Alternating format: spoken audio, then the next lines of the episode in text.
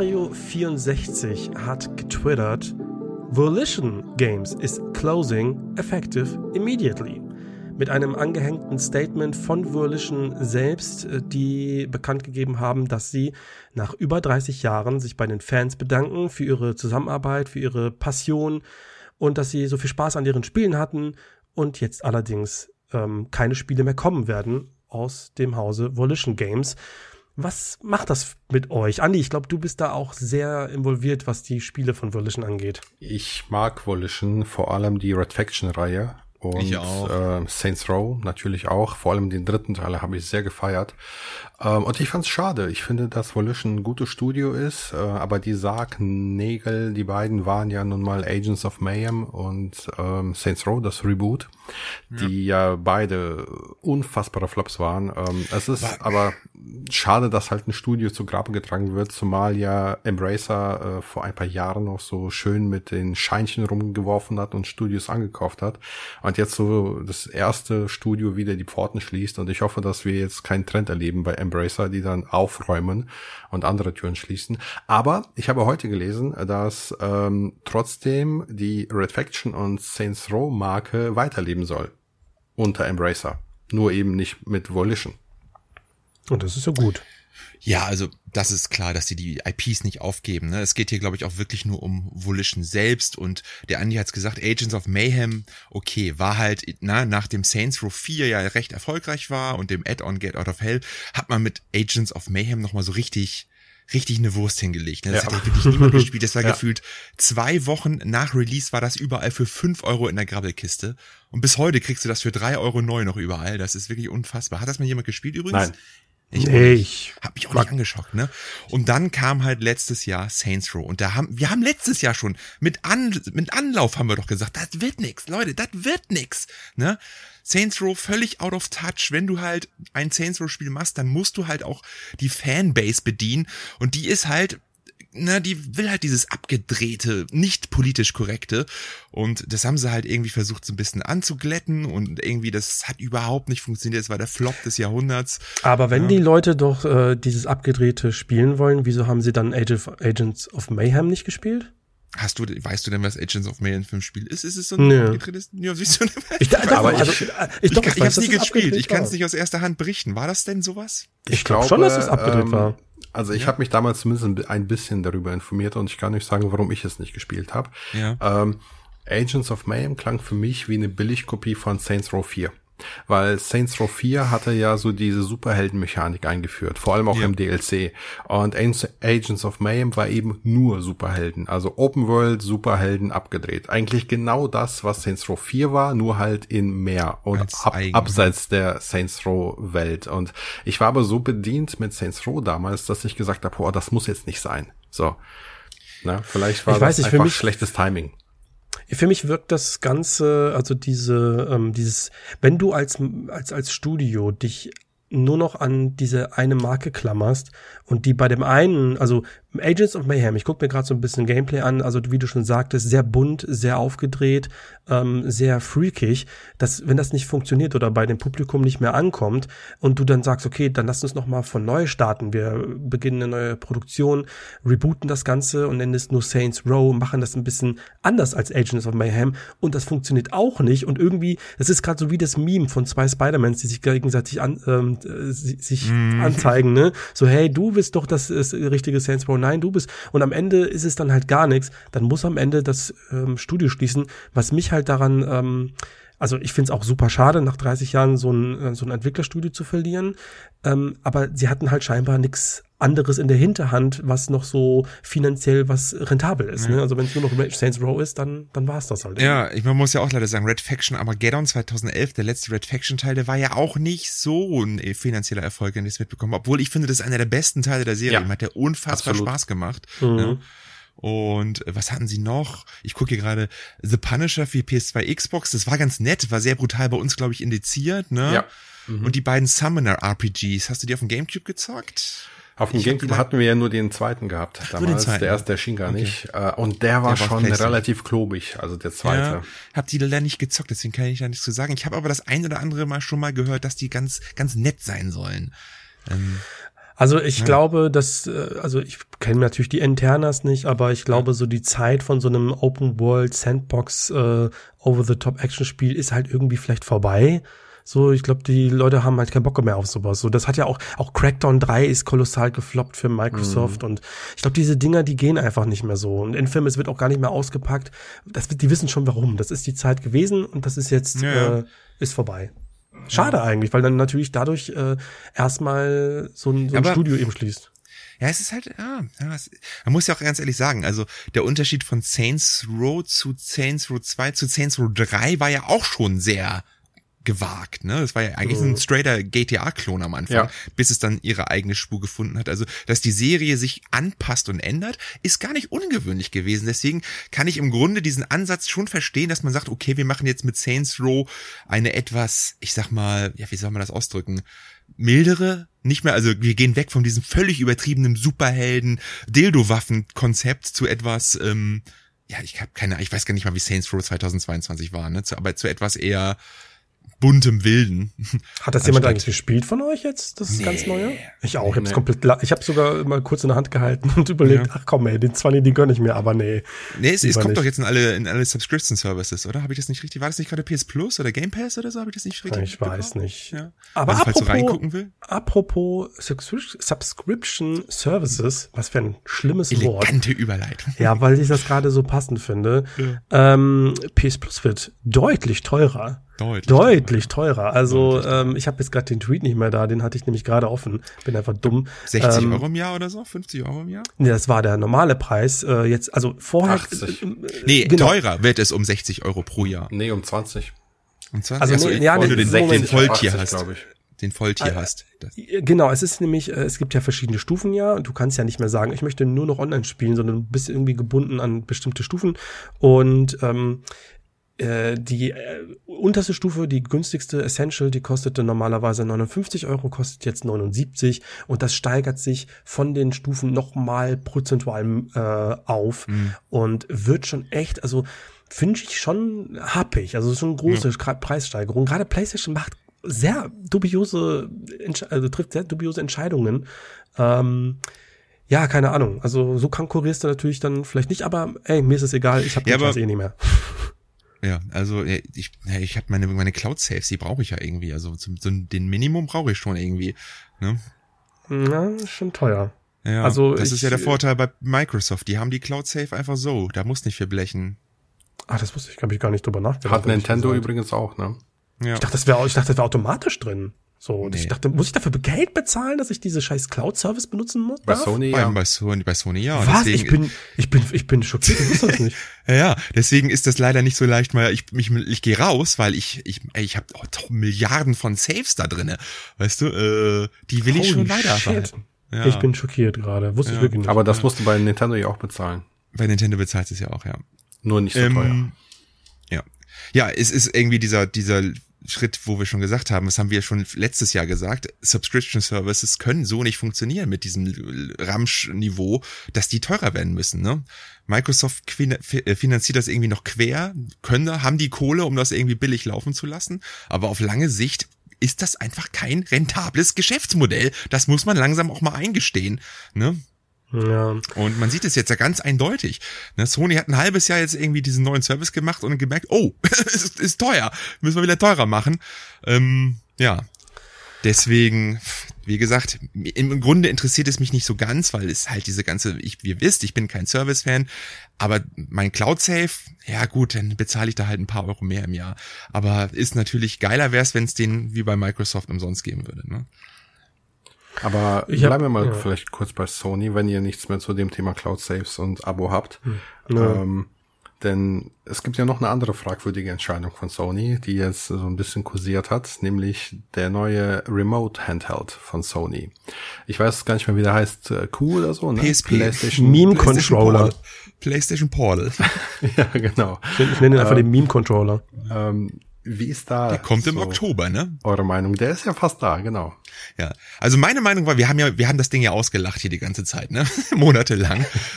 ähm, aber zumindest haben wir jetzt ja, hatte Sony zumindest bestätigt, dass man damit äh, mit sich im Internet connecten kann und damit seine PS5 Games zocken kann. Das ist zumindest noch einen etwas erweiterten Nutzen hat als einfach nur ein komisches Wii U-Pad. Ja, aber dafür ne? muss die PlayStation ja trotzdem an sein.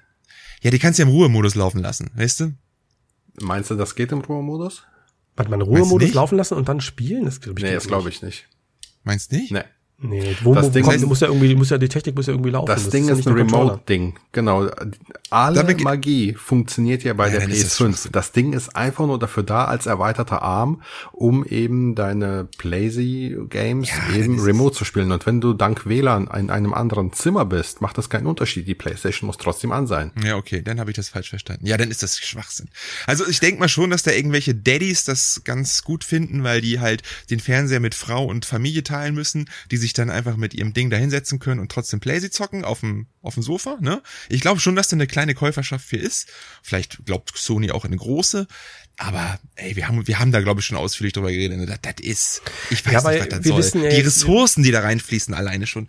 Ich wir wissen ja jetzt nicht. wenigstens, was das Ding kostet.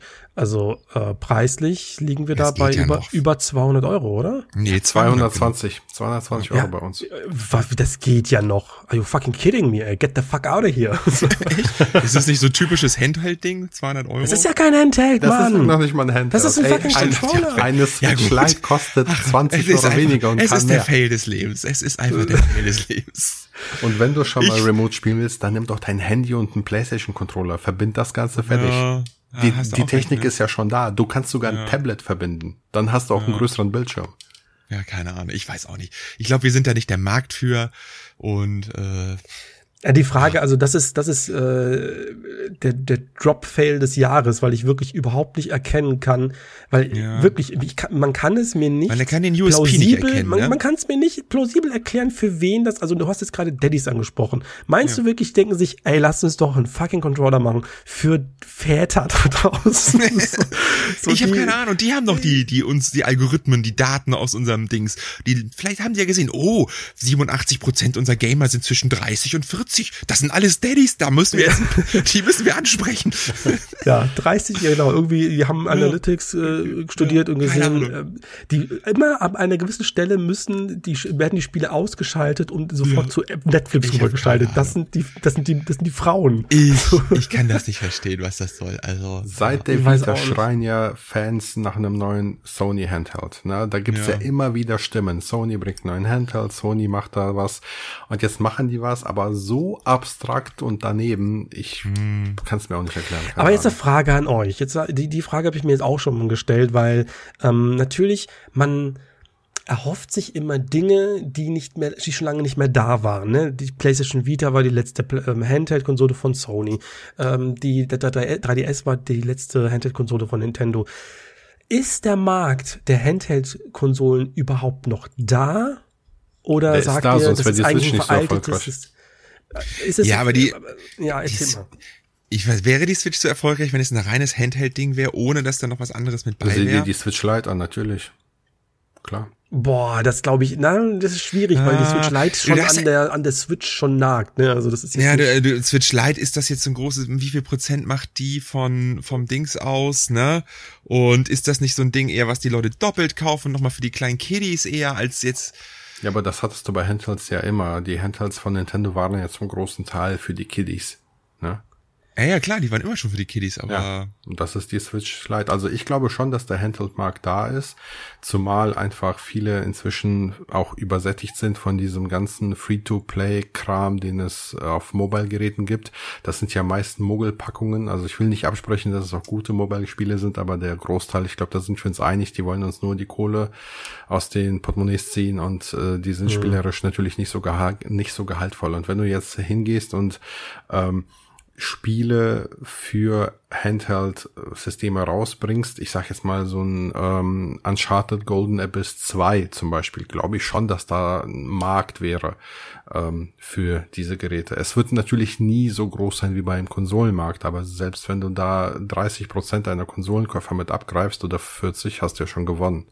Mhm.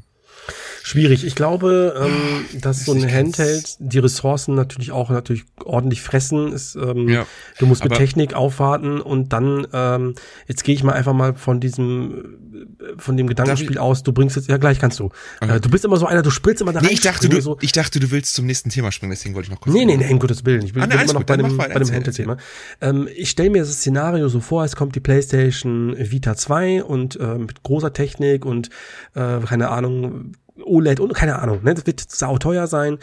Und dann bringst du als Sony ähm, natürlich die Spiele auf diese Handheld-Konsole und das sind natürlich deine großen Marken. Spider-Man, God of War irgendwie. Da musst du natürlich verschiedene Ableger extra wieder produzieren lassen und so. Das ist sauteuer. Und irgendwie kann ich mir heute nicht mehr, also ich habe diesen die, das Bild nicht vor Augen, wie jetzt die Kids da draußen mit einer PlayStation Vita 2 rumlaufen, wenn es doch, wenn sie doch die Switch haben, wenn sie Smartphones haben. Ich meine, das Thema haben wir schon vor zehn Jahren gehabt, aber heute noch weniger, ähm, weil mhm. das Thema irgendwie schon so irgendwie raus ist aus den ja, Köpfen. Es gibt keine Werbung mehr. Ja. Matthias, guck dir das Steam Deck an. Guck dir doch den ganzen Rise von diesen ganzen Handhelds an. One X Player, Aya Neo, äh, Steam, Ry Ryzen, Lenovo bringt jetzt ein äh, Handheld raus, wo du die Controller-Einheiten abdocken kannst, wie bei der Switch. Also da muss doch was ja. dran sein, wenn jetzt abseits von Aber Nintendo und Sony den Platz hirschen einst im Handheld-Markt, plötzlich alle anderen Unternehmen und vornehmlich auch PC-Hersteller auf den Handheld-Markt gehen. Die würden es ja auch nicht einfach so machen. Andererseits hast du aber, wie du sagst es gerade, der Platz, also einer der Platzherrschen, äh, Hirz, Hirsche. Sony sagt ganz klar Nein zum dedizierten Handheld und auch Microsoft hat überhaupt keinen Fuß da in der Tür, wo man doch auch denken sollte, da ne, müsste man doch, wenn da was zu unterwegs. Ja, genau, wenn man da Geld verdienen könnte, müssten wir doch dabei sein. Und aber Nintendo, ja klar, aber Nintendo ist schon immer verrückt gewesen, dass die da noch nicht drin sind, ist klar. Na, aber dass die anderen beiden Großen sagen, nee, da gehen wir nicht rein, sagt doch auch schon was über diesen Markt aus, ja, aber oder? Vielleicht oder sagen, sagen die so, wir kommen gegen Genau, die kommen gegen Nintendos Dominanz da in diesem Bereich wahrscheinlich gar nicht an, weil die in der Vergangenheit schon nicht da dran gekommen sind.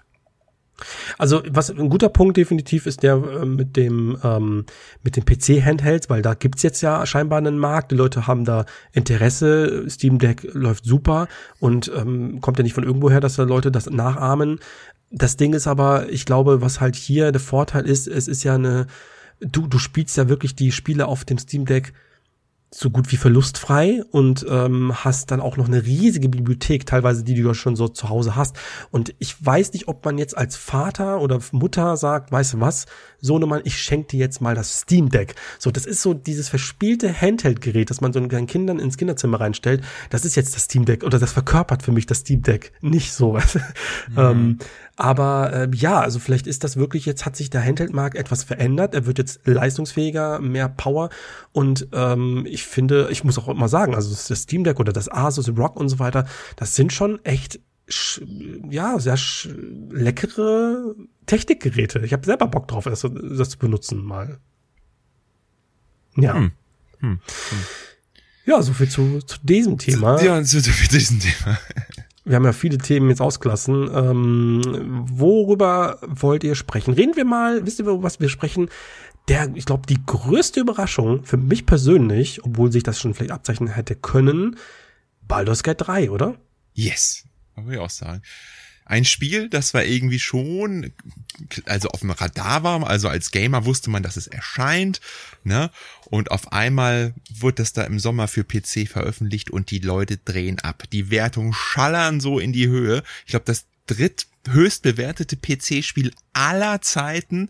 Die Leute, ne, spielen dies, das Spiel wie nichts Gutes und es wird gehypt wie nichts Gutes. Es wird eigentlich nur noch gesagt, Zelda oder Baldur's Gate, was ist Spiel des Jahres 2023? Und ja. ähm, da kickt natürlich die FOMO extrem krass rein. Und bei mir ist natürlich als Fan der Larian-Spiele dann auch immer noch so, uh, da muss ich dann doch wohl schneller rein, als ich dachte. Ich muss ganz ehrlich sagen, ich habe mega Bock auf Baldur's Gate 3 und werde mir das nächste Woche, glaube ich, auch so, obwohl es keine physische Version, Version bisher gibt, äh, digital kaufen. Ja, echt? Also da ja. springst du über deine Schatten, über den Sammlerschatten. Ja, das, ähm, ich, ich grade dann später ab, aber äh, bei sowas möchte ich schon irgendwie reingucken. Da kommen schon einige Punkte zusammen, wo ich sage, ja, passt. Entwickler ist geil, Thema ist geil, Game ist geil, äh, Genre ist geil. Ne? Da bin ich dabei. Also das ist auch so, ähm, so was von dem, was ich natürlich mitbekommen habe, sei es jetzt auf Social Media, in Discord und so weiter. Leute loben das reihenweise für verschiedene Sachen, für das ja. Storytelling, für die Möglichkeiten, für das, die Rollenspielelemente. Und ich kann mir schon vorstellen, und für viele ist es ja sogar, geht es ja so weit, dass man sagt, es ist vielleicht eines der besten Spiele aller Zeiten ähm, oder zumindest ein sehr, sehr hoher Anwärter für so für die Hall of Fame des Gamings. Und das ist schon eine krasse Ansage. So, das hast du yeah. selbst bei einem Tears of the Kingdom nicht gehabt. Ähm, ich bin auch, ich habe auch natürlich FOMO-Gedanken. Äh, so, ich werde es mir auf jeden Fall definitiv angucken dieses Jahr noch nur wann halt. Ich das ist das ist auch so ein richtig schönes Winter Dezember. Da hast du eigentlich auch recht, ja. Ne? Das ja, ist richtig gut. Aber ich habe ja auch jetzt gerade erst ein Thema, ein Video darüber gemacht. Ja, die Spiele sind alle so lang dieses Jahr, ey. So eine mhm. Brocken, die uns auf uns geschmissen werden, ne? Es ist echt krass, ey. Hasse ich eigentlich total. Ne? Ja, ich auch. Ich rutsche auch nur von einem dicken Brocken in den nächsten. Ne? Zurzeit spiele ich gerade Sea of Stars, ist halt auch ein RPG. Ne? Und dann geht's ja. gleich weiter mit Baldur's Gate 3. Und Starfield wird, ne, eigentlich, so rein Interesse halber würde ich auch mal eigentlich mal reingucken wollen, ne, wie das so ist. Mhm. Andi, was ist mit deiner Liebe zu Baldur's Gate? Mhm. Ja, also auch da Interesse besteht. Ich habe den ganzen Hype ja auch mitbekommen. Ähm, aber ich weiß ehrlich gesagt nicht, wo ich die Zeit hernehmen soll ähm, für, so ein Spiel, weil auch ich spiele aktuell Sea of Stars und merke da ja schon, dass ich nicht die Zeit dafür erübrigen kann, wie ich es gerne hätte. Und ich möchte auch jetzt ehrlich gesagt nicht so gern 70 Euro für einen digitalen Kauf ausgeben und weiß genau, das Spiel liegt da wahrscheinlich eh nur rum.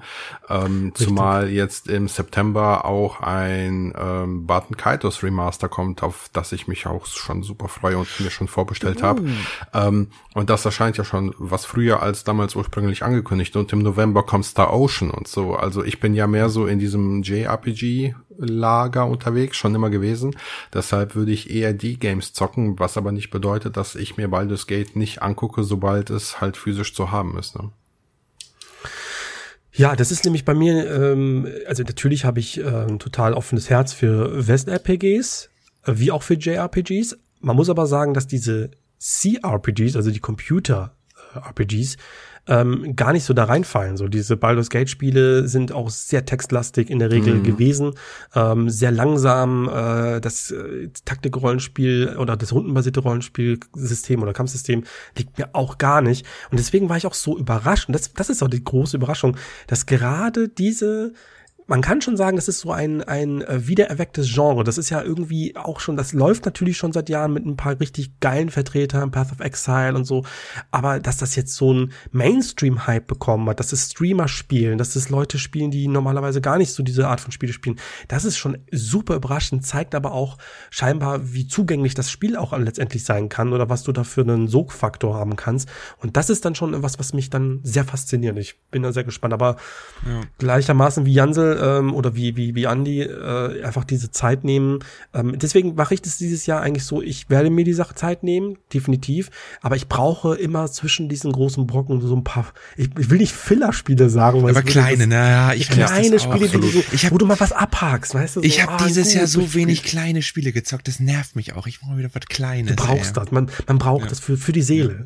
Ich kann euch ja, Prey ja. empfehlen, das ist ganz cool. ey, dann muss ich wirklich sagen, ich habe ja, ich habe ja erst vor dieses Jahr noch mal also jetzt schon das dritte Mal oder so durchgespielt, ähm, meine Faszination hat etwas nachgelassen.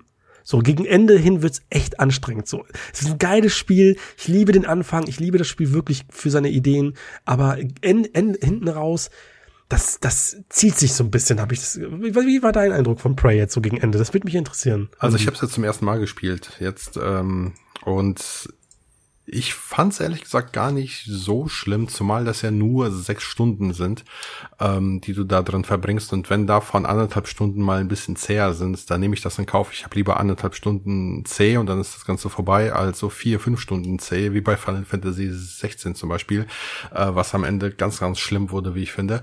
Ähm, aber grundsätzlich zog es sich halt, weil bestimmte Gegner am Ende relativ viel einstecken und du hast halt nur genau. diese Gegner. Und das, das ist das, was halt so zäh wirkt. Aber all in ist es trotzdem ein kleiner Makel in einem sonst fantastischen Spiel. Ja, definitiv äh, viel zu Unrecht untergegangen. Ähm, super kreativ gewesen und so. Also ja. Hat aber mit dem 2017er Prey Nein. so gut wie gar nichts zu tun. Gar nichts. Aber Immersive Sim ist, aber, aber ja, auch das ist richtig gut gewesen, muss man sagen. Das, das fand ich auch richtig gut. Da kam ich nicht rein zum Beispiel. Also ich habe es auch ich probiert. Hab, ich liebe Immersive Sims. Das ist so richtig, richtig geiles Genre eigentlich. Ja. Ja, man muss sich darauf einlassen. Also ich habe auch, ich habe es abgebrochen nach irgendwie drei vier Stunden. Ja, ich auch. Damals. Aber dann habe ich noch mal einen zweiten Versuch gemacht und dann habe ich, dann hat's Klick gemacht. Also wenn du auf einmal checkst, was diese Glue Gun kann und das ist so geil und äh, ja, dann öffnet das auf einmal ganz andere Wege und ähm, ich fand das, ich fand das ein richtig tolles Spiel. Ja, das hatte ich damals, wenn wir bei Arcane sind, beim ersten Dishonored. Das habe ich damals gespielt und nach einer Stunde abgebrochen, kam irgendwie nicht rein. Dann habe ich es nochmal gespielt in der Definitive Ed Ed ähm, Edition auf der Xbox One. Und da hat es bei mir Klick gemacht und seitdem liebe ich Dishonored zum Beispiel. Mhm. Ich habe nur Dishonored, nee, Dishonored 1 habe ich auch gespielt, aber nicht zu Ende. Aber Dishonored 2 habe ich durchgespielt. Den fand ich auch richtig super gut. gut habe ich aber auch, da war es genau bei mir wie bei dir, auch zuerst gespielt, nach so drei, vier Missionen abgebrochen und dann ein Jahr später nochmal und dann durchgezockt. Dann kamen halt die richtig geilen Level auch mit dieser, mit dieser Menschen, die sich da so ändert, weißt du, mit dieser mhm. mhm. und halt äh, die, das Zeitreiselevel. Und das da hat's ja bei mir total Klick gemacht. Also, es gibt, also bei Dishonored ist eine Sache, die mich ähm, unfassbar nervt. Das ist so grundsätzlich bei solchen Stealth-Games. Ich will es wirklich perfekt machen. Ich will da ja. wie ein Ghost da durchgehen. Und wenn ich erwischt werde und dann irgendwie jemanden umbringe und dann noch den anderen umbringe, weil der auch nochmal das mitbekommen hat, dann fühlt es sich so dreckig an. Und ich mag das nicht. Deswegen muss ich das hundertmal neu entladen und das ist mir, das ist mir die Zeit zu schade, wirklich. Ja. Was auch richtig schlimm ist bei Dishonored, dass es ja relativ frei ist, ne? Und ähm, dass diese ganzen Goodies immer so am Rand winken und nerven und einen die ganze Zeit mhm. ablenken. Die kannst du ja so bewusst einschalten durch irgendeinen so Perk, dass du sie siehst. Und dann willst ja, du gerade irgendwas machen und rechts klinge, ne, siehst du dann, da hinten ist eigentlich was Geiles, was du holen kannst. Es lenkt so nervig eklig ab. Aber warum ich jetzt auf das Spiel komme, ich habe mir gestern bei Mediamarkt für fünf Euro äh, der Tod des Outsiders mitgenommen. Ich hatte irgendwie schon ah, ja, verdrängt, dass es das ja. äh, auf CD gab. Hat das ja. einer von euch gespielt? Also es kam, Nein. es ging bei mir komplett vorbei und ich bin mal gespannt jetzt. Ich werde jetzt mal die Tage einlegen, gucken, wie es Es soll ist. sehr gut sein, das habe ich schon mal gehört. Also das soll sehr gut sein. Ich habe es auch Wir nicht gespielt, jetzt, weil ich ja Dishonored ähm, 2 nicht durchgespielt habe. Also ich weiß nicht, wie es bei euch ist. Bei uns äh, verkleinert der Mediamarkt die Xbox One Abteilung aktuell drastisch. Also das war schon früher so, dass die immer weniger einkaufen. genau. Und bei uns auch. Also wir haben jetzt nur noch so eine ganz, ganz kleine Ecke ja. äh, von der Xbox One und viele Spieler hauen die gerade für 4,99 Euro ja. raus. Ne? Also ja, also auch, auch die Retailer sehen, dass Microsoft auf Retail einfach keinen Bock mehr hat. Naja, also das ist leider, das ist ein sinkendes Schiff, was den Bereich angeht. Da kann man. Ja. Obwohl wir gerade bei Microsoft sind, wir können hier, wir sind heute die Meister der Überleitungen. der größte Release steht jetzt zu einem Zeitpunkt dieser Aufnahme kurz bevor. Einige War vorgestern, wenn wir released haben. Ne? Genau, nee, richtig. Am 5. Nee, warte mal, 6. Ne? Am 5. oder am 6. Das scheint es offiziell. Ja, aber, wenn der Podcast rauskommt, dann ist der doch schon, so, äh, ist doch schon ja, released, Leute. Wir ja, sind nicht aus der Zukunft. Alles gut. Ich habe nichts gesagt. Ähm, zu einem Zeitpunkt dieser Aufnahme haben aber schon einige ähm, Pre-Order Pre können, weil das total dumm ist, fünf Tage früher spielen. Darf ich noch ähm, was ja. dazu sagen, bevor ja, wir jetzt weiter zu Was findet ihr zu diesem neuen Trend, dieses digitalen Spiele, dass irgendwie die Deluxe-Version meistens eine Woche vorher released wird und Leute das dann irgendwie dazu genötigt werden, früher zu kaufen oder ja, früher dumm ist, das, ist mir völlig ist eine neue Form der neue Form der Vorbestellung. Ja, aber das machen ja äh, total viele, das oder? Geil, ich hab das, du, guck mal, das war ja früher so, du hast die Leute heiß machen müssen, dass die vorbestellen ja. ähm, und hast gesagt, du kriegst ja, das kriegst du exklusiv, das kriegen andere nicht und so. Und jetzt kommt kommen die, weil, weil das Vorbestellen einfach so dumm ist und keiner macht, macht man es halt so, dann kannst du früher spielen. So, es ja. ist, also, für mich ist es aber ganz schön teuer. Es ist Baldur's Gate kann man jetzt auch schon zocken auf PS5, wenn du halt die 10 Euro dafür droppst extra, ne? Ach, ich denke auch so, nee, come on, ey. Leute, wir dürfen das nicht zulassen. 80 Euro für ein digitales nein, nein. Game, ey, Leute. Auf keinen Fall. Ne, genau. Also, lasst ja, euch nicht noch mehr versklaven, als wir schon versklavt sind von der Industrie, ja, ja. ist mal ehrlich. Sternenfeld, was sagt ihr? Was sagt ihr? Wir waren ja alle nicht so gehypt, weil wir einfach grundsätzlich keine Bethesda-Rollenspiel-Fans sind. Das ist so ein Genre, was nicht so ganz Klick macht bei mir. Vor allem die Fallout-Serie ist bei mir immer so ein bisschen. Mhm. Und äh, ja, Starfield ist ja so ein bisschen Fallout in Space. und die Reviews sind ja relativ nett, muss man sagen. Habt ihr nicht doch vielleicht jetzt ein bisschen Interesse, wo ihr sagt, oh, Starfield ist doch vielleicht noch was für mich? Also witzigerweise also, ähm, ist, ich habe jetzt den Launch halt auf Metacritic mitbekommen. Da startet das ja, glaube ich, mit 91 Prozent, wenn mich jetzt nicht alles täuscht. Das war so das erste, äh, ne, der erste Durchschnitt. Aber man merkt so inzwischen, je mehr Reviews hochploppen, umso mehr geht der Score nach unten. Ich glaube, ja. aktuell steht es bei 88, was immer noch hervorragend 86, ist. 86, 86, 86, was immer noch gut ja, ist, muss, muss man du auch Du weißt sagen. auch warum, ne? Hast du das mitbekommen? Aber so, genau, und jetzt ploppen so immer mehr Meinungen hoch. Ähm, ich lese das halt vermehrt auf Twitter, dass viele sagen, ja, äh, Exploration krankt halt ähm, und sowas wie NPCs und Story ist auch nicht die beste. Also die Quintessenz ist, boah, super groß, aber irgendwie nicht allzu viel dahinter. Und das ist das, was mich halt so stört, wo ich dann sage, ja, wenn ich schon so wenig Zeit habe, dann investiere ich die lieber in Baldur's Gate als in Starfield. Ja. Aber ich wollte noch mal reingrätschen. Hast du das mitbekommen mit, mit dem Metacritic, weil du es ja gerade so schön angedeutet hast, dass der Metacritic am Anfang so hoch war so, und dann so ja. abgesagt ist, wenn du dass Bethesda dass die nur an ne? ausgewählte an ausgewählte schicken. Publikationen die Codes geschickt haben mhm. und dabei große Publikationen, äh, wichtige wie Rock Paper Shotgun oder Eurogamer einfach mal außen vor gelassen haben, weil ja. die halt ein Wertungssystem haben, was ein bisschen strenger ist als bei einem einer Publikation, die vielleicht Xbox im Titel hat. Ja, und sowas geht und, gar nicht, äh, erstmal ehrlich. Eurogamer halt auch gerne mal auch für gute Spiele nur drei von fünf Sternen gibt, was natürlich bei Metacritic nur 60 wäre, ne? Ja, ja. Ähm, dementsprechend hat man da bewusst so ein bisschen versucht, den Dings hoch zu pushen äh, ist irgendwie auch ein bisschen eklig. Ja, aber warum machst dieser Meta-Eben. Das? das machst ja, du, wenn du schon von deinem Spiel nicht richtig überzeugt bist, ganz ehrlich. Sonst hättest ja, du es nicht nötig, ganz ehrlich. Ja, aber was finde ich überzeugt? Ich meine, das hat doch gute Reviews, ob nur 85 oder 90. Ne, das ist ein sehr gutes ja, Spiel. Ja, ja, aber Moment hm? mal, Microsoft braucht diesen Mega-Hit. Die brauchen ja. diesen Mega-Hit für die Xbox. So, und das ist vielleicht der Grund, warum die so episch drauf waren. Man merkt auch einfach, also ähm, es gab auch für die ganzen Reviewer ein, äh, ein Personal Letter von Todd ja, Howard, ja, ja. der äh, auch zu den Reviewern gesprochen hat. Und allein diese, ich finde, das ist, das ist, das ist für mich eigentlich ähm, der, der größte, wie sagt man, Indikator, wie wichtig dieser Titel ist. Also wirklich auch für Bethesda äh, selber, für Todd Howard, für das ganze Team, für Microsoft. Da geht's wirklich um viel und nicht nur viel Geld, sondern auch so viel Publicity, viel Image und so. Das muss einfach der absolute Shit sein. Es, die haben sich wirklich vielleicht gerade auch ein schweres Jahr ausgesucht, weil so viel ja, Fokus heißt, auf verschiedene Games halt äh, äh liegen. Ja. So, Baldur's Gate 3 überschattet gerade Starfield. Die Leute haben gerade keinen, also ich will nicht sagen, dass die Leute, du siehst ja auch, die Peak-Zahlen auf Steam sind äh, über 200.000. Das ist natürlich ein guter Wert. Das sind Sachen, die sich gut vermarkten. Starfield wird ein Hit werden, aber die Frage ist halt, wird es am Ende zum Beispiel das Spiel des Jahres? Nee, das ist das halt leider, das ist, das ist ein also, schwieriger sorry. Stand momentan. Nicht in einem Jahr, in dem es Tears of the Kingdom gab. Sorry. Ja, das ist also, ja das, ne?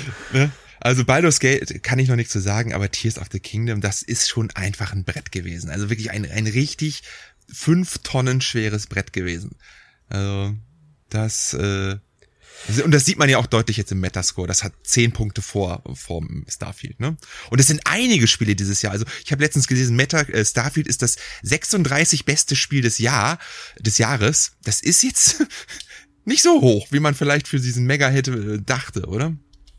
Ja, also keine Ahnung.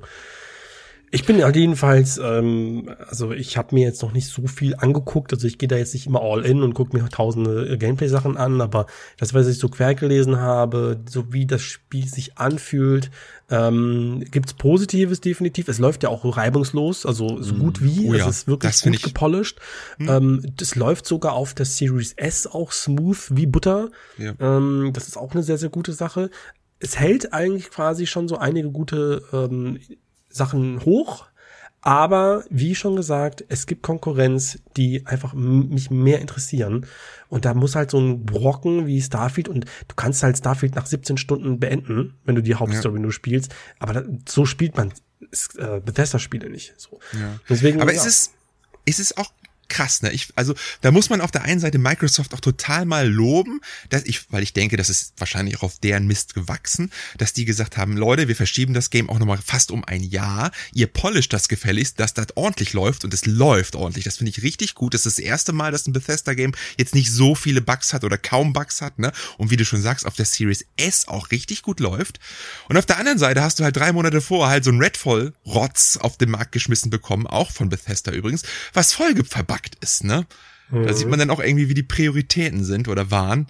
Ähm, ja, komisch. Aber ich wollte es eigentlich, eigentlich wollte ich Microsoft loben, dass sie da wirklich drauf geachtet haben. Weil das will ich ja auch, dass die, wenn die, ne, dass man da Qualitätsmanagement betreibt und dann lieber sagt, komm, wir stellen, wir lassen das noch mal einen Monat im Ofen und äh, oder ein Jahr und dann kommt es richtig. Ja, also äh, wie gesagt, ich glaube, ja. wir alle sind uns einig, wir werden uns erstmal mit anderen Sachen beschäftigen, aber Starfield ähm, hat unser Interesse. Auf jeden, auf jeden Fall möchte ich da irgendwann mal reinschauen. Also ja, das muss man schon sagen. So, was Andi, war denn sonst noch los? Was Andi, sagst du hier zur, zur Switch 2? 4K 60 Frames, besser als die PS5. Mit Kamera. Der Patrick ballert es hier ja, in seine ja, News ja, raus. Ja, ich habe schon gelesen. ähm, wir sollten einfach mal nichts auf die Gerüchte geben. Ich glaube, Nintendo ist, was Leaks angeht, schon eine Festung. Ähm, also ich glaube, da irgendwas Handfestes zu bekommen, ist schon sehr, sehr schwer. Ich glaube, wir sind uns aber alle einig, dass Nintendo so langsam mal irgendwann 24 schon eine Nachfolge bringen könnte. Ähm, auf der anderen Seite, hey, Nintendo hat jetzt, ich glaube, die Wii überholt von den Gesamtverkaufszahlen und steht jetzt kurz vor der PlayStation 2. Ne? Also es fehlt nicht mehr viel und wir haben eine neue Nummer eins. Also ja. warum Glaubst sollten du, die Nintendo jetzt eine neue Switch veröffentlichen? Zögern, ja. um das nochmal zu schaffen? Also nicht um das nochmal zu schaffen, aber ich glaube, ähm, die werden die Switch einfach so lange verkaufen, wie sie halt verkauft wird. Und aktuell ist es ja immer noch so, dass wir keine Preissenkung gesehen haben. Ja, und wir sind im ja, siebten Jahr. Ja. Das ist total verrückt. Ja. ja, das ist echt krass. Aber ja, ja, es soll ja, es soll ja im September noch die Direct kommen, die ominöse, weil Zahlen belegen ja, dass Nintendo immer im September eine Direct veröffentlicht ja. hat und eventuell sieht man da vielleicht was, aber sei es drum, man sollte nichts auf Gerüchte geben. Apropos Direct und, und um bei unseren geilen, eleganten Übergängen zu bleiben. Habt ihr die Mario Brothers Wonder Direct gesehen? Nein. Die fand ich nämlich super nett, muss ich ganz ehrlich sagen. Ich habe gesagt, ich Hab will mich nicht spoilern lassen ja? und das will ich, ich euch auch nicht spoilern. Gesehen. Aber okay, wir können darüber reden, dass, äh, dass äh, Charles Martinet nicht mehr Mario ist. In dem Zuge. Oh, darüber haben wir auch noch gar nicht gesprochen, ja. Ja. Ähm, ich habe die Super Mario Bros. Wonder äh, Direct auch noch nicht gesehen, weil das ist für mich ein Day One Pflichtkauf ja, mit den Kids. Auf jeden Fall. Äh, nach dem Spielen wird geil. Wie, ich will nicht spoilern, aber nach dem Trailer noch viel mehr, sage ich mal so. Ne? Nach der Direct war top, war top einfach. Aber Charles Martinet, ähm, ja, ähm, auf der Gamescom schon ein oder zweimal getroffen, also getroffen nicht im Sinne von, ich habe mit dem gequatscht und Bier getrunken, aber Charlie war, Boy, yeah, yeah, war, yeah, er da, war er da und Was äh, geht, Diggi? oh, Party Pepper, ich find's immer noch so witzig, du, ich lauf durch die durch die Business Area und äh, durch den Nintendo Stand und irgendwann mal höre ich nur so, ah, I'm number one. Also, und ich denke mir, ey, Charles Martinet muss hier sein. es ist großartig und dieser Mann ja, das ist halt, das ist das, das was halt so ein bisschen das das macht, das bedrückt mich auch auf irgendeine Art, ähm, weil er auch ein Teil meiner Kindheit ist und unserer Kindheit. Er ist die Stimme, er ist Mario oder ja. er ist das Mario Mushroom Kingdom und ähm, dass man seine Stimme nicht mehr wahrnehmen wird, das wird mich ehrlich gesagt sehr zerrüttet zurücklassen. Das ist wie bei Homer Simpson, weißt du, wo, wo der ja, Synchronsprecher gestorben ist. Es ist schwierig, loszulassen für mich. Ja, warte mal ab, was da kommt. In Zeiten von Synthesizern und KI mhm. und alles drum und dran wird Nintendo oh. da sicherlich irgendwas hinkriegen, ja. was relativ ähnlich klingt. Muss man, das glaube ich auch mit, K mit AI und so. Auf der anderen Seite finde ich aber auch, also bei Homer Simpsons oder Benjamin Blümchen, da kickt das mehr rein als bei Mario, der halt irgendwie drei Sätze pro Game ja. hat. Das finde ich jetzt Stimmt, nicht ja. so schlimm. Also natürlich, Gut, Charles Martinet ist Legende, aber mich stört es jetzt nicht so krass. Dass, also da würde ich ja andere Sachen schlimmer finden. Man muss ja sagen, es ist ja, es klingt jetzt vielleicht sehr makaber, aber ich finde es ja schön, dass er quasi in Rente gehen darf und ja. das nicht, nicht eine andere Meldung wäre. Ja. so. ja, wo wenn du den Carla Kolumna nochmal anhörst, na, der hörst du halt auch an, dass die 84.000 Jahre alt ist mittlerweile. Also, Das ist, naja, aber wenn es Spaß macht, dann sollen die das halt machen. Wo wir jetzt aber gerade auch so ein bisschen über neue Games sprechen, wir haben ja äh, die Gamescom gehabt, da waren äh, ein Drittel war da vor Ort. ja. Nächstes Jahr wird es höchstwahrscheinlich oder äh, wird es vielleicht anders ausschauen, aber dieses Jahr war es noch äh, etwas anders. Ähm, grundsätzlich mal so, Andi, so dein Tenor von der von der Gamescom so als Messe, was sagst du? Ist es jetzt, das höre ich jetzt vermehrt auch von Gronk, das ist, das ist jetzt verkommt mehr zu einer reinen Influencer-Messe ja. und das wird zu viel, zu groß und ähm, zu gefährlich auch. Ja. Also, Inwie, was heißt das genau? Was, ähm, was heißt das? Also im, im Grunde war die Gamescom dieses Jahr wieder sehr erfolgreich, muss man sagen. Die waren gut organisiert, das muss man auch sagen. Ähm, wir haben dieses Jahr wieder einen neuen Besucherrekord. Ich glaube, im Peak waren da 320.000 Gäste. Das ist schon heftig. Ähm, das hast du aber auch gemerkt. Also ich war am Mittwoch da am Pressetag, da ging es noch, wobei die auch die Pforten ab eins für Wildcard-Benutzer äh, ja. geöffnet haben und da wurde es schlagartig voll. Aber Donnerstag fand ich extrem. Ich hatte Donnerstag auch einen Drehtag, mit Snakebite war ich da unterwegs, wir haben gedreht und äh, da haben wir schon arg Schwierigkeiten gehabt, irgendwie mal im Gang zu stehen mit der Kamera und so weiter, weil es einfach zu voll war. Ähm, und das soll ja Freitag und vor allem Samstag noch viel, viel schlimmer gewesen sein.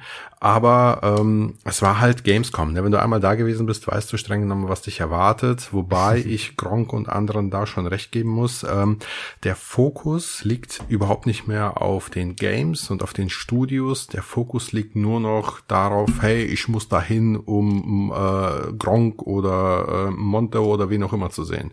Und die Fans, die da hinkommen, die sind auch recht ähm, in Anführungsstrichen radikal, was das angeht. Also da gab es dann Schlägereien, da gab es Beschimpfungen, da wurde einer fast tot getrampelt, weil er unbedingt mhm. äh, zu Monte wollte und dann irgendwie gefallen ist und alle über den drüber und so.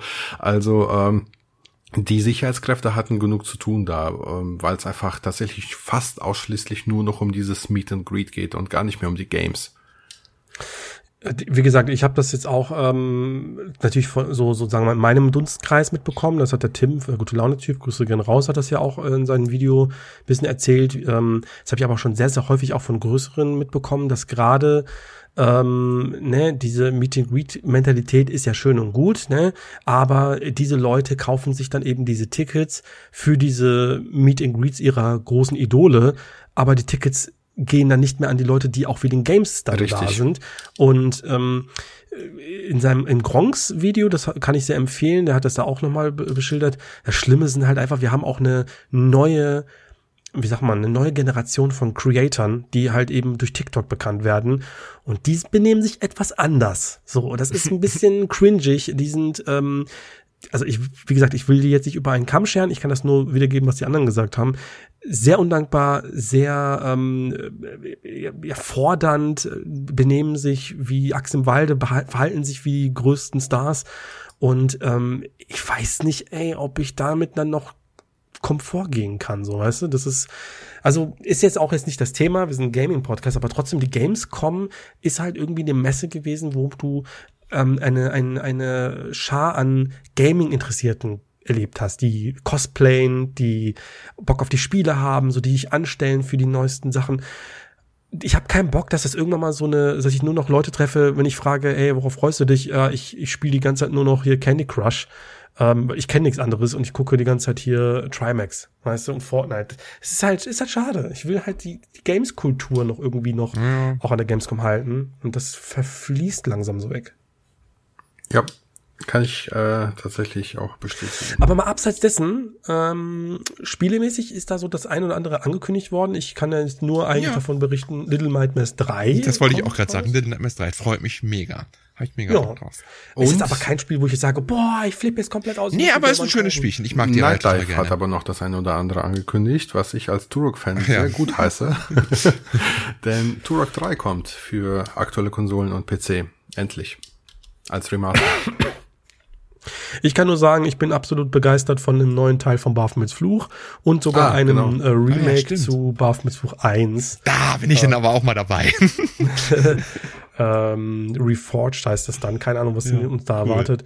Aber auch das hätte ich jetzt auch nicht damit gerechnet, muss ich sagen.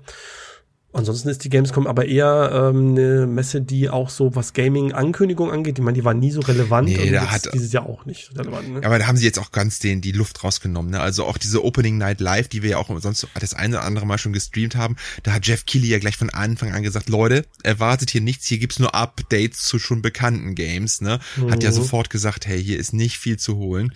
Und, Aber wart ihr äh, auch ja. so enttäuscht, als bei der Opening Night Live äh, kein Final Fantasy Remake äh, Part 2 an äh, gezeigt wurde? Ich hatte irgendwie damit gerechnet, dass das so das Main Event wird so. Aber dann haben die nur Alan Wake 2 gebracht und dann war es das auch schon. Und, und dann auch wieder so ganz billig mit Interview und so. Die haben ja doch äh, das Final Fantasy äh, Ding doch auch schon auf den Summer Game Fest gezeigt. Oder? Ja, aber ich genau. hatte gedacht, da nee, das kommt vielleicht noch ein bisschen was oder so, aber da kam ja gar nichts dazu. Ich habe die, muss ich ehrlich sagen, ich habe die Opening Night live nicht mal gesehen Ach so. diesmal. Ich schon, aber sie war genauso langweilig, wie ich Drüge. das quasi vermutet ja. habe. Was mich einfach da äh, am meisten begeistert hat, ähm, war Alan Wake 2 tatsächlich. Also wenn ich je mehr, je mehr ich davon sehe, desto mehr denke ich mir, yo, das ähm, darauf habe ich Bock. Das wird mein äh, Spiel ja. für das letzte Quartal, obwohl es, wie gesagt, diese ja. digitale Scheiße ist. Ähm, aber das sieht schon sehr geil aus, ne? Also, ja, und die sagen. Previews, die loben das ja, ne? Ohne Ende. Äh, Black Myth Wukong, dieses ja, äh, Erstlingswert von diesem China-Ding, das mhm. sieht halt wirklich geil aus. Und die Leute, die das, das gespielt krass. haben, wir durften das ja schon anspielen, haben auch berichtet, ey, man glaubt das ja irgendwie nicht so, dass das wirklich das Spiel ist, aber es ist das wirklich. Es ist wirklich das Spiel. Ähm, das und gut. das wird schon interessant dann sein, ne? So bin ich schon, ja. habe ich schon Bock. Aber ansonsten war die Gamescom halt ohne große Highlights irgendwie dieses Jahr. Ja, das ist irgendwie ja schon, ich glaube, finde schon seit Jahren. Also jetzt ist ja auch jetzt, glaube ich, in den kommenden Woche ist ja schon die Tokyo Game Show, ähm, wo ja mehr Fokus natürlich auf japanische Spiele liegt. Vielleicht kommt da mal was Neues oder was Interessantes, aber so die Gamescom, die, das ist einfach eine Consumer-Messe. So, da sind sich die, die großen Ankündigungen, habe ich das Gefühl. Ich glaube, das war noch nie so und deswegen, ja, macht es auch keinen Sinn, darauf zu hoffen, denke ich mal. Ja, ich hatte das immer so äh, für mich wahrgenommen, dass auf der E3 die Ankündigungen kommen und auf der Gamescom kannst du die Dinge anspielen, die angekündigt ja, werden. Ja, gefühlt war das immer so ein bisschen ja. so. Ja, das genau. war auch immer so, aber ich glaube, guck, stellt sich ja keiner mehr an, die sind ja alle nur noch bei den Meet and Greets. Ja. Ist doch geil, den kann man doch schön durchquetschen. Ja, schön. Stell dir mal vor, du kannst einfach an die Stände gehen und die ganzen ja. neuen Spiele spielen, ohne dass jemand sich anstellt. Das ja. ging sogar teilweise. Ja, wenn GTA früh, 96 spielen, ja, kommen Sie durch. Ja, da war's, ging das, ja. Ja, das war cool. Ähm, Gibt es sonst noch was oder sollen wir mal kurz die Frage stellen, was ihr so in letzter Zeit Wichtiges, Interessantes gespielt habt? Äh, was gab's noch unter, gab's noch, ich muss mich mal nicht hinsetzen, sorry fürs Geknatsche, äh, gab's gaming-technisch noch News? Hose dazu machen. äh, Hose anziehen überhaupt. ich Leute, weiß wir sind nicht, immer noch also ein Gaming-Podcast. Äh, ja, das, ja, ja. Ähm, also ich glaube, es kamen definitiv noch ganz, ganz Sachen, ganz viele Sachen in unserer Sommerpause, äh, über die wir jetzt berichtet uns. hätten. Aber wenn wir was vergessen haben oder wenn wir über was sprechen sollen, dann schreibt uns, das fährt ja dann hier voll durch, ja. ähm, uns eine, eine, eine kleine Nachricht und dann nehmen wir es beim nächsten Mal auf. Besprechen wir das. Okay, dann, ja, erzähl doch mal äh, hier, Jansel, was ja. war das Spiel, das du weiterempfehlen würdest, weil es geil war? Oder würdest du einfach über alles was ich im Sommer was ich im Sommer gespielt habe? Was du im Sommer gespielt hast? Okay, Outer Wilds. Oh, sehr schönes Spiel. Ich habe im Sommer natürlich ein paar mehr Spiele durchgespielt, aber wenn ich jetzt eins empfehlen sollte, trotz der Sachen wie Final Fantasy 16 und Inscription, dann würde ich sagen, spielt Outer Wilds ein richtig cooles Open World Explorations Weltraumspiel, das wirklich äh, seinesgleichen sucht. Also irgendwie so eine so eine ganz krude Mischung aus, ja, keine Ahnung, Mario Galaxy und Breath of the Wild vom Feeling her. Es hat so einen richtig schön Erkundungsdrang, wo man als kleines Alien oder als kleiner Astronaut durch so ein kleines Universum fährt mit seinem eigenen Raumschiff und den Mysterien dieser Welt auf dem Grunde geht. Und das ist halt richtig, richtig spannend. Und es, ja, es kitzelt so deine Neugier, dieses Spiel, deine eigene Neugier, ohne dass ich jetzt auch irgendwie groß verraten will, worum es da noch weitergeht und was da so passiert. Es hat auch Roguelike-Elemente, weil dieses Universum nach 22 Minuten immer implodiert, so dass ihr immer wieder von vorne anfangen müsst und in dieser Zeit ja nicht nur gut eure Zeit managen müsst, sondern auch immer wieder ja, Informationen sammeln müsst, die euch dann zu einem weiteren zu einem weiteren Punkt führen und das ganze ja, ist halt also das das ist halt so von diesem kuriosen Wunder bis zur völliger Angst geht dieses Spiel. Ich hatte Momente in diesem Spiel, da hatte ich richtig Angst. Diese komische Angst vom Ungewissen hast du nicht mal in, in, in Horrorspielen manchmal.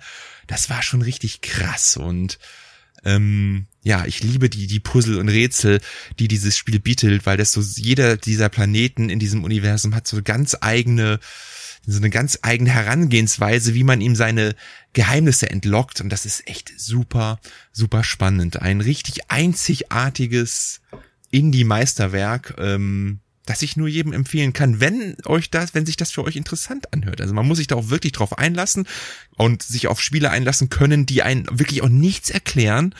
Ne? Und ähm, obwohl man echt dazu geneigt ist, sofort nachzugucken, hey, was soll ich hier machen? Lasst es erstmal sein. Spielt erstmal so weit ihr kommt und wenn gar nichts mehr geht, könnt ihr immer noch ein Guide ja. lesen. Aber ähm, echt ein, ein tolles, tolles Spiel.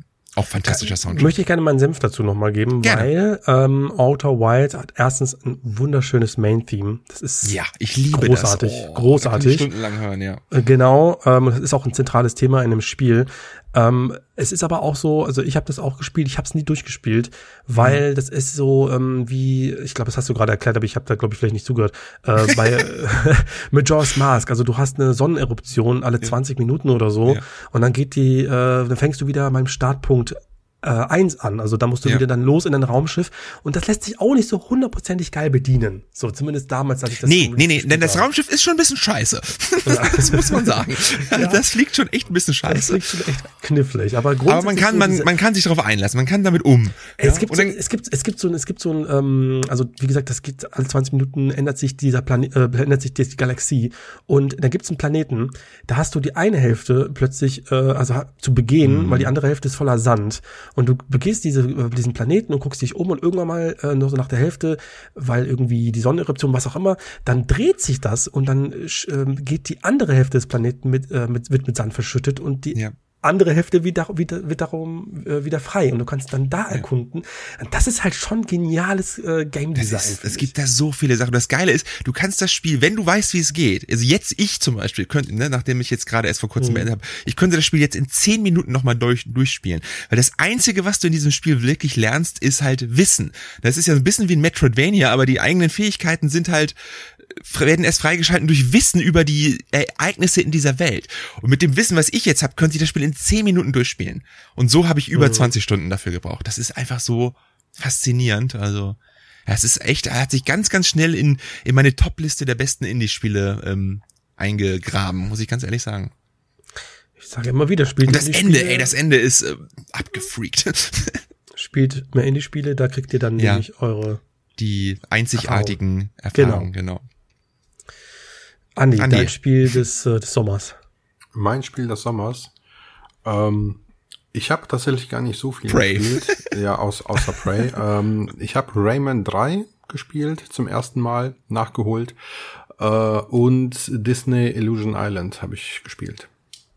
Ah, das Neue. Das hat ist das Neue, ist auch ja. so mhm. völlig untergegangen, so ein bisschen. Leider also ja. Eigentlich war das so ein aber das wäre, glaube ich, ein bisschen zu leicht. Ne? Ich glaube, das mitbekommen, dass das Spiel ja. an sich dann super nett ist, aber es ist halt vom Schwierigkeitsfaktor sehr einfach. Ja, also es ist ein Beginner Metroidvania. Ähm, ich habe davor, also bevor ich es mir gekauft habe, habe ich ehrlich gesagt so eine Art Rayman Origins Verschnitt erwartet, weil das äh, sind so die Eindrücke, die ich aus den Trailern hatte, mit diesem Artstyle und ne, Hüpfen und Mehrspieler ja. und so.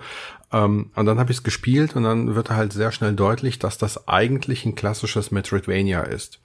Ähm, was in einer sehr skurrilen, ziemlich cool gestalteten Welt ähm, stattfindet. Aber das Ding hast du halt in vier Stunden durch und es ist relativ anspruchslos. Also wer mal äh, in das Metroidvania-Genre reinschnuppern will, ohne jetzt eine große Herausforderung äh, zu haben, der darf sich das gerne mal anschauen. Aber es bleibt halt hinter seinen Möglichkeiten. Da ist ganz, ganz viel Potenzial, was nicht ausgeschöpft wird. Als Disney-Fan habe ich das aber trotzdem sehr gemocht, obwohl der Artstyle relativ relativ gewöhnungsbedürftig ist, will ich mal sagen. Ähm, ich und ich glaube auch, dass das Spiel, ich glaube, ich habe 39 Euro bezahlt, neu. Ähm, also das wird sicherlich relativ schnell fallen. Und wenn man das irgendwo für ein 20 sieht, dann kann man sich das bestimmt mitnehmen. Und ansonsten, wie gesagt, Rayman 3 äh, nachgeholt. Und das fand ich auch leider nur so durchschnittlich. ähm, ja. Da war der zweite deutlich, deutlich, deutlich geiler da kann ich auch gleich mal sagen, ich habe nämlich weder Rayman 2 oder sonst ein Rayman gespielt. Ich habe nur Rayman 3 damals gespielt und ich fand den auch nicht so knallergeil, muss ich ganz ehrlich sagen. Ich habe den irgendwann noch abgebrochen, so nach drei Viertel oder Da so. merkst du halt, wenn äh, der Creator, also Michel Ancel, ja. einfach mal nicht an Bord ist, dann okay. wird das auch ein ganz anderes Spiel. Wenn jetzt einer, der einfach den Charakter und die Welt und die Mechaniken entworfen hat, einfach nicht die Hand drauf hält. Deshalb ist wahrscheinlich auch bei Nintendo Shigeru Miyamoto immer noch der, der sowas wie Zelda und Mario und so weiter superweist, ähm, damit sie halt diesen, diesen, diesen konstanten, das konstante Niveau beibehalten. Denn das merkst du bei Rayman 3 halt schon stark, dass da einer gefehlt hat, der dem Spiel so einen roten Faden gegeben hat. Ja. Und du, noch mal kurz, du sagtest Rayman 2, die Dreamcast-Version ist die geilste, wenn man das nochmal nachholen will? Meiner Meinung nach, ja. Ja. Ja. Wenn man die nicht zur Hand hat, was wäre die nächste PS2. Version? PS3? PS2. PS2, okay, die habe ich Revolution, den habe ich ja gespielt. Ja. Jetzt auch vor kurzem. Mit meinem Sohn zusammen, das war toll. Ja, der, der, sicherlich. Also hat, hat auf jeden Fall mega Spaß gemacht. Okay. So, muss natürlich nicht an, an, an PS2 Game Aesthetics gewöhnen, ne? Ja, aber da Kamera bin ich manchmal das, kann ich, das kann ich. Ja, das, das ist, dann ist es ein richtig Ja, noch nicht mal an PS2 Game Aesthetics, eher an N64 Game Aesthetics, weil das ist ja nur ein Wort des äh, ja. N64 und äh, Dreamcast Spiels, ne? Ja. Ähm, aber nichtsdestotrotz, Ray Rayman 2 ist und bleibt eines der besten 3D-Plattformer aller Zeiten. Rayman 3 kommt da leider nicht ran. Und ich kann auch verstehen, warum nach Rayman 3 Rayman aus der ähm, Bildfläche oder von der Bildfläche verschwunden ist. Was 3D Jump'n'Runs zumindest angeht. Schade eigentlich, ne? Aber eigentlich so ein bisschen also Mainstream-Konkurrenz zu Mario ja, kann ja nicht wäre wär, wär schon gut. Ich meine, das war ja auch ein Rayman 4 in Entwicklung bei Ubisoft. Ne? Da gab es sogar einen ja. spielbaren Prototyp. Aber dann kam ja die Rebels und dann kam der Erfolg der Wii und dann war Rayman irgendwie Geschichte. Schade, weil ich jedes Mal, wenn ich jetzt auch jetzt gerade kürzlich doch der DLC erschien für ähm, hier Sparks of Hope ähm, und jedes Mal, wenn ich Rayman sehe, er strahlt aus mich für mich so eine so eine schöne verspielte Art aus. aus. So, ich ich finde ja. den Charakter einfach cool. Rayman ist ein gut viel Charakter. Genau, finde ich auch. Ähm, ich überlege gerade die ganze Zeit, was kann ich jetzt eigentlich nennen und was ist eigentlich mein Spiel, was ich im Sommer äh, meistens empfehle. Ich habe, glaube ich, gar nicht so viel gespielt. Ähm, aber es, ich habe darüber aber schon gesprochen über Enderal, ne? Im Auf letzten nicht Twitter. Hier. Auf Twitter, nicht hier. Also hau Hab raus. ich hier nicht geredet? Nee, ja, war, also ich, WhatsApp. also Enderal ist ja ähm, entstanden durch eine Skyrim-Mod. Es gab dann später einen ähm, Standalone-Release auf Steam. Das ist free, free, also das ist kostenlos. Ähm, und ist einfach eins der fucking besten West-RPGs, die ich je gespielt habe. Es ist, es ist Skyrim durch und durch. Du hast halt wirklich das Gameplay. Du hast äh, zwar einige ähm, kleine Neuerungen. So, du hast beispielsweise das Arkanistenfieber. Das heißt, wenn du Tränke benutzt oder wenn du Magie benutzt, dann steigt dieses Fieber und ist es bei 100 Prozent, dann bist du tot. Das heißt, du musst schon immer dafür sorgen, dass das runtergeht durch einen gewissen Trank, der sehr rar ist, oder du musst halt bisschen taktieren. Aber äh, eigentlich ist nicht das das Beeindruckende. Das Beeindruckende ist, dass das ein, ähm, ein, ein kleines Fanprojekt war, das eine immense Welt geschaffen hat mit eigenen Regeln, mit eigener Religion, Fraktionen, äh, Themen, Konflikte. Es ist unglaublich krass, wie viel Arbeit da drin steckt. Es gibt jede Menge Dungeons und die sind alle selbst gestaltet und total imposant in Szene gesetzt. Ähm, es ist total spaßig gewesen, das alles zu erkunden. Aber der absolute Höhepunkt war für mich ähm, das, das, die erzählerische Note. Ähm, was da abgefeuert wurde von Nebenquests, die teilweise ganz beschaulich anfangen. Zum Beispiel, es gibt so eine Arena-Quest. Kennst du in jedem Rollenspiel. Ja, geh da rein und gewinne gegen den, danach kommst du nochmal rein, dann gewinnst du gegen den nächsten Kampf in der Arena gibt's hin hundertmal. Aber was daraus entstanden ist für eine Quest, hätte ich nie gedacht. Total abgefahren. Ich war am Ende ähm, komplett ähm, fassungslos. Da gab es Charaktere, die waren so gut geschrieben. Äh, so tolle Sidekicks hatte ich lange nicht mehr, äh, die mir wichtig waren, so Mass Effect äh, Niveau. Muss ich wirklich sagen, Mass mhm. Effect Niveau. Und da, da geht das dir auch schon nahe, wenn da was mit denen passiert oder wenn da eben was nicht passiert. Ich habe, da gibt's, ich will jetzt nicht spoilern, ich habe hundertmal Quick Save äh, und Quick Load gemacht, weil ich wollte das verfickt noch mal verhindern. ähm, das macht ein Spiel nicht oft mit mir und am Ende wirklich durch das Ende grundsätzlich, so was da passiert, äh, welche Entscheidungen ich getroffen habe, war ich wirklich ähm, bedrückt für so zwei Tage und musste da echt ein bisschen nochmal recherchieren und so. Das passiert nicht oft. Und deswegen äh, hat Enderal sich, ich habe das schon oft empfohlen bekommen, schon seit Jahren. Aber ähm, ja, weil das halt immer so groß ist, das ist halt ein richtig großes Spiel, geht 60 Stunden oder so äh, in der Main Quest.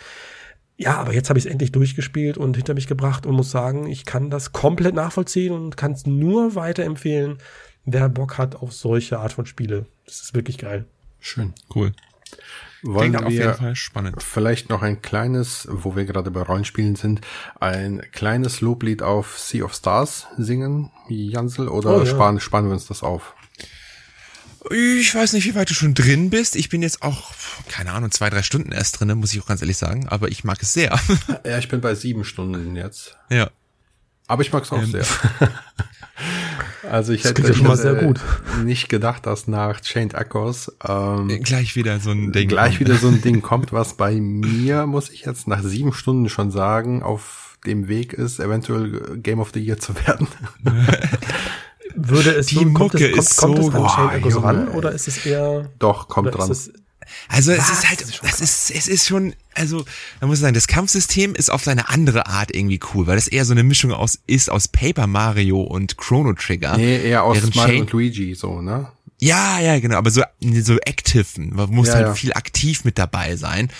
Ähm, wenn du so mehr das Klassische magst, dann finde ich Shane Echoes da schon cooler, weil das auch mit seinem Overdrive-System was ganz spannend Spezielles hat. Und ich merke schon, manche Moves sind dann halt auch sehr nerventötend, wo man am Anfang denkt, yes. Aber es gibt zum Beispiel so, so einen Mondball von der einen Hauptheldin.